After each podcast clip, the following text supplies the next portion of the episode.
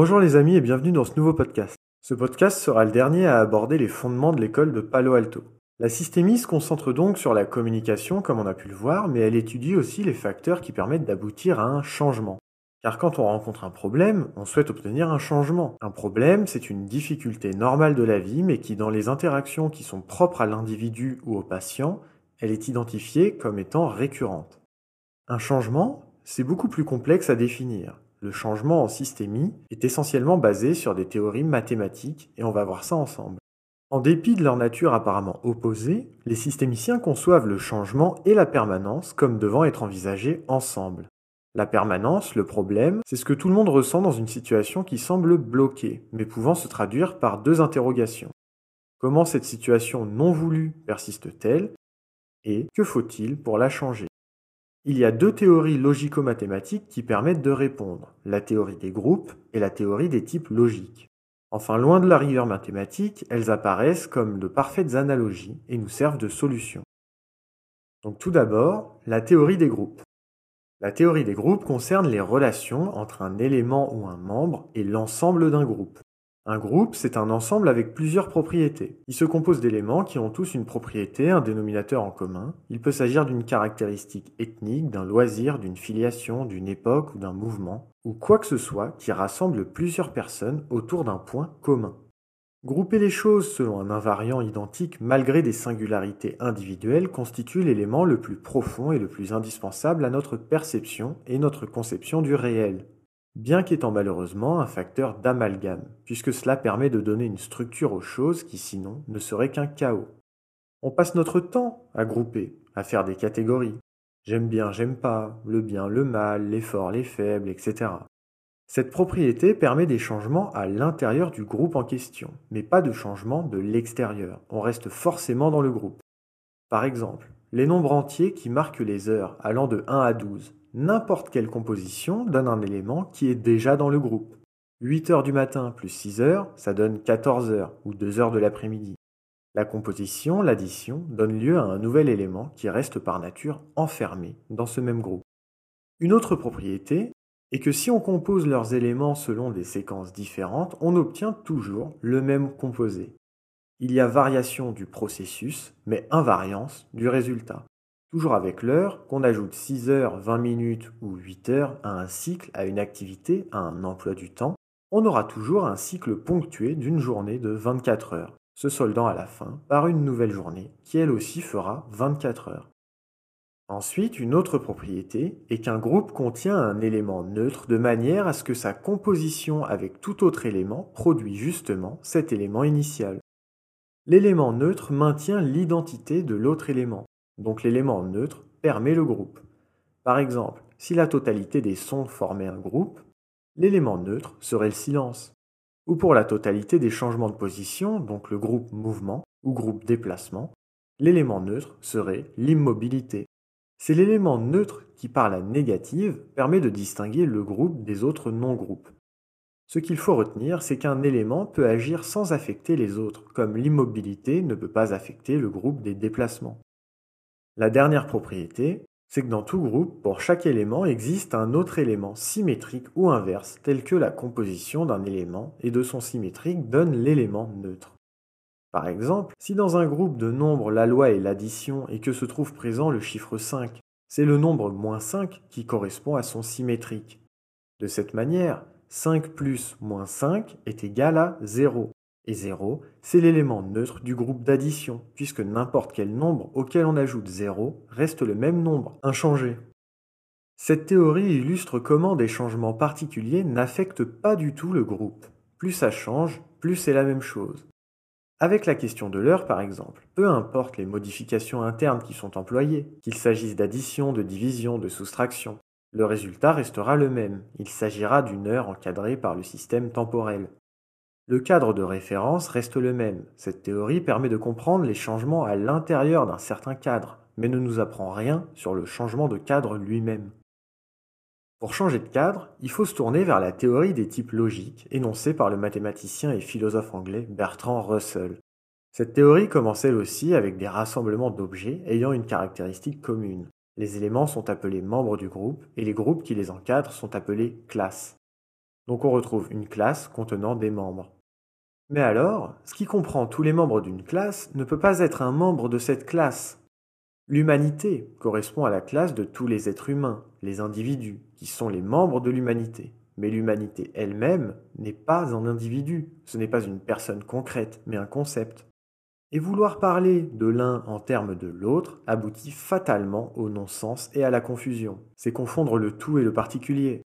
Par exemple, en économie, le comportement économique de la population d'une grande ville ne peut pas être compris comme le comportement d'un individu multiplié par, disons, 4 millions ou 200 000. Car au-delà de la différence quantitative, une telle ville comprend alors des systèmes d'interaction particuliers entre les individus, ce qui est une différence qualitative, rendant l'opération le modèle caduque. D'un autre point de vue, plus simplificateur, toutes les races de chiens peuvent être appelées derrière le mot chien.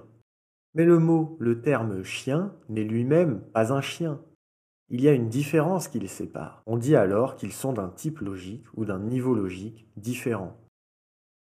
Si on reprend l'exemple de la théorie des groupes sur le mouvement, il y a plein de changements de mouvement possibles, admettons. Aller à gauche, aller à droite, reculer. Mais le mouvement lui-même peut être sujet au changement, un changement qualitatif, un méta-changement, faisant passer d'un type logique différent. Peu importe la direction, il s'agit alors d'accélérer ou de décélérer. On se rend compte que le changement, dont la mise en place cesse d'être la continuité de la même chose, implique un niveau supérieur, un type logique différent. C'est un axiome fondamental sans quoi on sombre dans la confusion. Pour ne pas tomber dans le paradoxe, il faut rigoureusement séparer les niveaux logiques. Le passage d'un niveau logique à l'autre contient une mutation, une discontinuité de la plus haute importance pratique, puisque cela permet de changer de cadre, de sortir du système. Le changement, c'est le passage d'un type logique inférieur à un type logique supérieur. Ça, c'est ce qu'on appelle en systémie le changement de type 2. Le changement de type 2 possède les caractéristiques suivantes. Il modifie ce qui semble être la solution pour le changement de type 1 et qui s'avère n'être qu'une aggravation de la situation. Contrairement au changement de type 1, le changement de type 2 est inattendu, bizarre, voire dépourvu de sens. La solution déplace la situation dans un autre cadre et surpasse ainsi les paradoxes de réflexivité du changement de type 1. Le changement de type 2 s'attaque au problème ici et maintenant et ne s'intéresse pas au passé des choses, Comment est la question du changement de type 2 et non pas pourquoi. Par exemple, guérir l'insomnie en essayant de rester éveillé le plus longtemps possible est un changement de type 2, car l'insomniaque ne se force plus à s'endormir et redevient fatigué naturellement. Ou bien, baisser la consommation d'une drogue en la légalisant, ce qui calmera ses effets et les encadrera, plutôt que de réprimer son usage qui augmente la colère des consommateurs. Cela paraît très théorique, mais trouve en vérité une très grande portée pratique.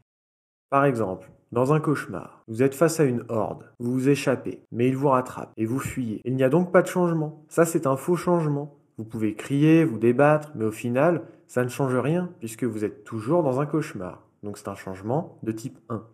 Un vrai changement, un changement de type 2, c'est je me réveille. C'est tout bête, mais le rêve s'arrête. Plus personne ne court, plus personne ne fuit, le cauchemar est terminé. Nous avons changé de niveau logique.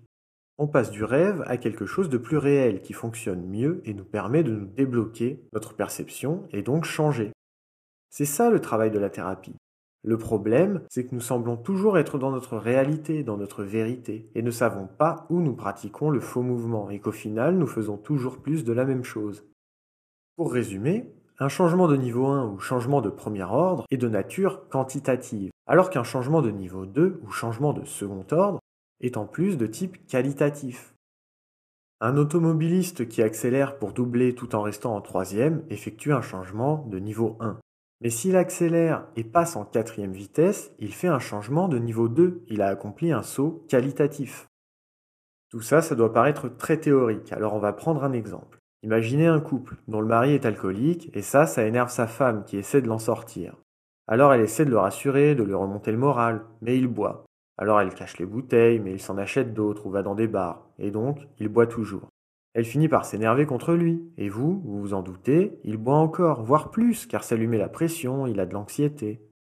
Toutes les tentatives de sa femme sont des changements de type 1. On reste dans le même cadre, dans le même paradigme, et les changements sont de faux changements, qui n'ont pas d'effet qualitatif. Alors ce qui se passe, c'est qu'il consulte un thérapeute. Celui-là apprend à les connaître et va finalement autoriser le problème en disant au mari Mais bien sûr, vous avez le droit de boire et buvez si vous en avez envie.